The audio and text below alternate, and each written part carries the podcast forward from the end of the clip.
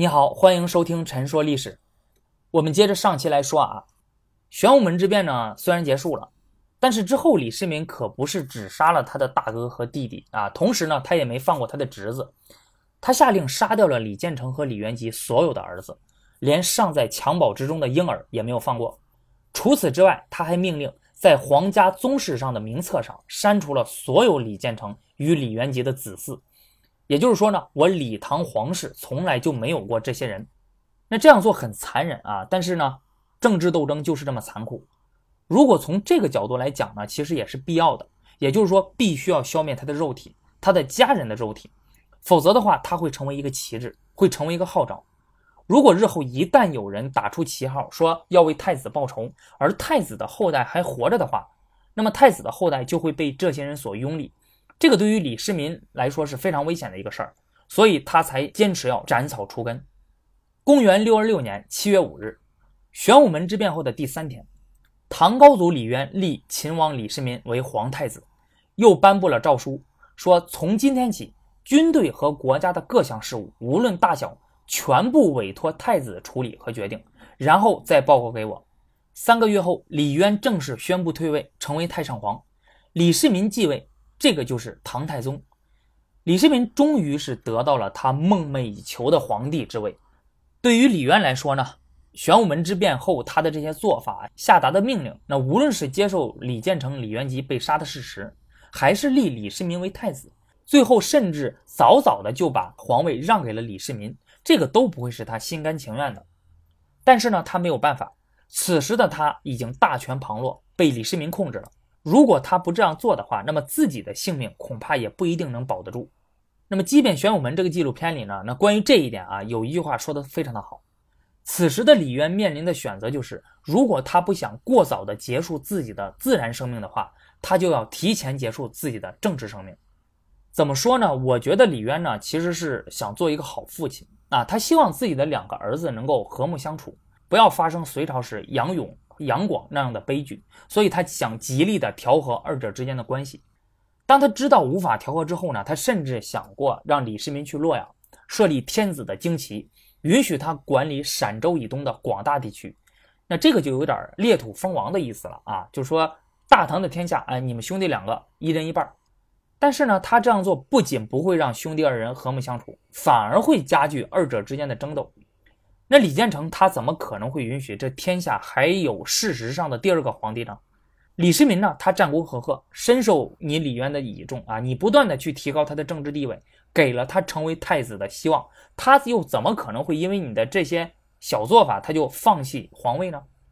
而且李世民是和太子争过皇位的人，如果李渊去世之后，太子一旦继位，那么我的性命还能保住吗？所以我要获得皇位。在处理兄弟二人的争端的时候呢，李渊可能是一个好的父亲啊，但是呢，却不是一个成熟的政治家。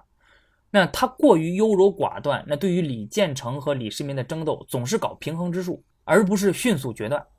那么这里我大胆说几句啊，就是要不你李渊就确定了李建成是太子，谁都别想动摇。那你李世民功劳再大，那你也只是臣子，我要想办法抑制你的势力，以免威胁太子的地位。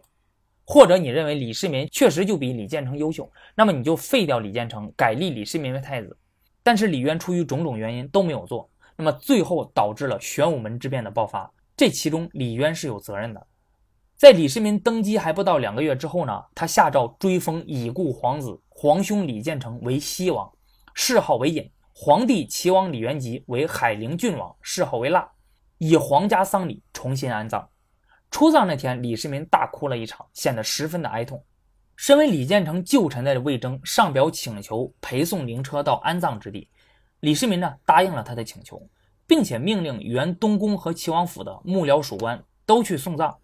贞观十三年，李世民封自己庶出的皇子李福为赵王，过继给李建成为嗣。贞观十六年，李世民正式下诏恢复了李建成皇太子的封号。李世民之所以要这么做的动机呢，是出于稳定人心的政治需要啊，这个是肯定的。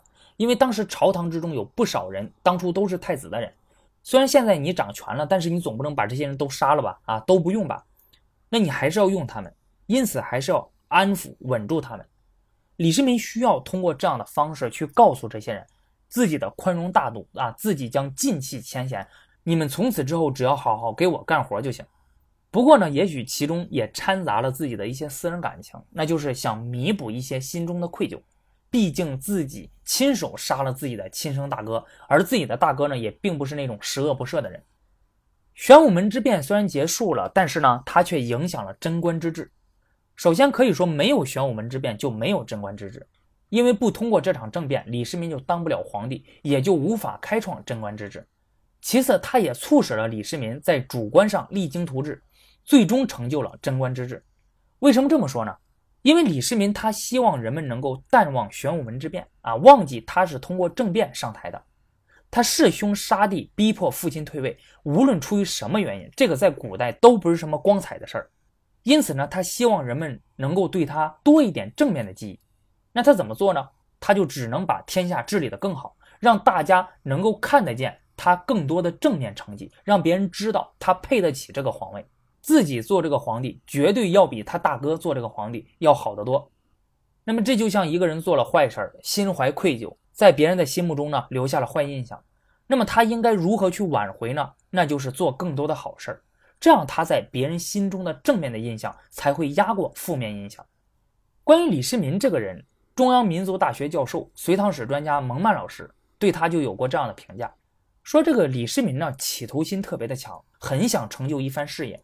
他从十八岁就开始参与建国，在参与建国的过程之中，就越来越相信自己是非常强大的。然后他就觉得，我如此优秀，我功劳这么大，为什么我不能够当皇帝？难道只是因为自己不是嫡长子，从而产生了这样一种愤懑之情？于是他和太子争权，并最终通过玄武门之变当上了皇帝。但是仍然是因为他企图心特别的强，他不满足于只是当一个皇帝，他要当一个伟大的皇帝。于是多年来励精图治，最终开创了贞观之治，流芳千古。那么刚刚咱们谈到了一个词儿“嫡长子继承制”，那这个呢是皇位继承制度中最基本的一项原则。也就是说，皇帝的正妻啊，也就是皇后所生的长子拥有皇位的优先继承权。这个制度遵循的原则就是立嫡以长不以贤，立子以贵不以长。那什么意思呢？立嫡以长不以贤，就是说皇位继承人必须要是皇后所生的儿子，皇后所生的儿子是嫡子。如果皇后只有一个儿子，那么就没有争议了啊。但是，假如皇后有好几个儿子，那么谁最先出生的就立谁，而不管他是不是贤能，是不是有做皇帝的能力。立子以贵不以长的意思是，皇帝除了皇后还有很多的妃子，那么这些妃子呢生的儿子是庶子，即使庶子比嫡子出生的早，那也要立嫡子啊，因为嫡子是皇后所生，地位更加的尊贵。除非皇后没有儿子，或者她的儿子死了，那么这才轮得到嫔妃生的儿子，也就是庶子来继承皇位。嫡长子继承制是自西周时期开始确立的，之后数千年来，无数的王朝都沿用了这个制度。李世民虽然雄才大略啊，是当皇帝的绝佳人选，但是因为不是嫡长子，所以一开始没有被立为太子。当然了，纵观历史啊，这样的例子不止他一个。因此呢，有不少人认为嫡长子继承制其实是一个不太好的制度，因为他无法为这个国家挑选最合适的管理者。他们认为选择皇位继承人应该以才能为先，而不是应该根据身份。但其实古人这样做呢是有自己的考虑的啊。近代著名史学家王国维先生呢，他曾经在《殷周制度论》关于这个问题有过论述。他的意思就是说呢，皇位继承人的选择标准最注重的就是必须确保继承的稳定性。因此，制定的标准一定要是那种没有争议的嫡长子继承制，就满足了这种要求啊。谁是正妻生的长子，一目了然，没有任何的争议。如果要是像有的人说的，根据才能来选择继承人的话，那么就会存在一个非常大的问题，因为这个是一个很主观的标准，谁有才，谁更有才，每个人都有自己的看法，很容易产生争议。所以古人呢，他不是不知道啊，传位于贤德之子的好处。大于传位给嫡子，那用人呢应该根据才能，而不是个人的身份资格。但是始终不用后一种方法取代前一种方法的原因，就是因为以主观标准为判断，就容易发生纷争，很有可能会使国家陷入混乱。所以权衡利害关系，两害相权取其轻，最终采用了嫡长子继承制。并且沿袭了数千年。就像李世民，李世民虽然他不满意嫡长子继承制啊，但是呢，他登基之后还是沿用了这个制度，立自己的嫡长子为皇太子啊，因为他很清楚嫡长子继承制的好处。这件事儿呢，其实也是提醒我们。我们在看待历史的时候呢，不要处处认为自己比古人聪明啊，觉得这个事情弊端这么明显，那古人为什么不改变这些做法呢？那看来还是不够聪明。你要相信啊，就是那些人他不是傻子，尤其是那些能够登上历史舞台并且发挥关键作用的人，更不是。这些人都是非常聪明的一个人，他们看问题的角度、解决问题的能力，很多时候都要比我们强很多。你能看出来的问题，人家未必看不出来。人家能看出来，但是还是选择了固有的做法，肯定是有人家的考虑和理由的，而这些理由和考虑你并不清楚，所以我们在看待历史事件的时候呢，始终要理解古人的无奈和不得已。这一点其实，在现实生活中也是。你在看自己身边的人，或者看你不认识的人，他们的一些做法的时候，你可能会认为人家的做法有问题啊，坏处非常的明显，认为人家不去改正，可能是目光短浅啊。不愿意改正啊，等等等等，但事实上你并不清楚人家所面临的各种的困境，也许人家有自己的考虑和理由呢。这些考虑和理由会迫使人家不得不采用现在的做法，即使这个人非常的清楚这样做对自己有很大的危害。那么现在话说回来，唐朝历代都有撰写史学实录的传统，按照规定呢，当朝的皇帝是不能审阅实录中与自己相关部分的内容的。李世民继位之后呢，就一直很想看一下《高祖实录》中关于武德九年六月四日玄武门之变的记载。史官一再的拒绝啊，但是李世民还是如愿的看到了这段内容，并且提出了自己的意见。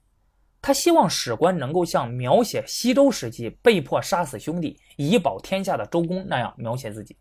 这里解释一下，周武王在灭掉商朝之后呢，把自己的三个弟弟。封为诸侯，派他们去监管商朝原来的土地和人民。这三个诸侯呢，就合成三监啊，监视监视的监，监管的监。后来周武王去世，周成王继位。由于周成王年幼，所以由周武王的四弟周公旦摄政。三监呢，由于不满周公大权独揽，于是发动了叛乱啊，这个就是三监之乱。周公率军出征，平定了叛乱，稳定了天下。并且将自己的这三个兄弟，一个杀掉，一个流放，一个废为了平民。李世民呢，就希望史官能够像这样去描写自己。那最终呢，我们在史书上看到了这样一个玄武门之变，那就是太子李建成昏庸无能，喜欢饮酒，贪恋女色啊，而且还淫乱后宫。那皇位要是交到他的手中呢，黎民百姓肯定是要遭殃的。李建成自己本来就没有什么功劳，那全靠雄才大略的李世民打下了天下。于是他非常嫉妒李世民，为了确保自己的太子之位，他对李世民处处打压，而且他与齐王早有不臣之心，意图谋反。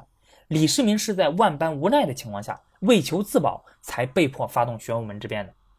但是事实上呢，李建成肯定是不像史书中写的那么不堪，李世民呢也不会是那么无辜，好像自己从来无意争夺太子之位，做这些事儿完全是被迫的。李世民呢影响了史官。修改了关于玄武门之变的记载，那么这个也说明了玄武门之变呢对李世民的心理是有影响的。他知道自己得位不正，所以他需要通过修改史料来改变他在人们心目中的形象。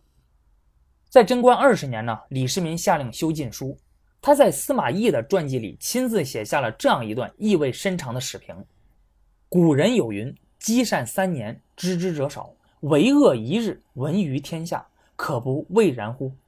意思就是说啊，古人说过，即使你连续做了三年的好事儿，知道的人还是会很少；但是只要你做一天的坏事儿，这件事儿很快就可以传遍天下。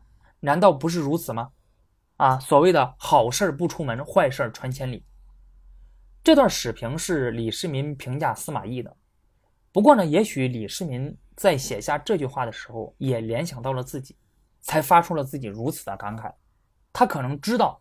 无论自己日后的政绩有多么的辉煌，无论自己如何的励精图治，玄武门之变都成为了他一生中永远所无法抹去的污点。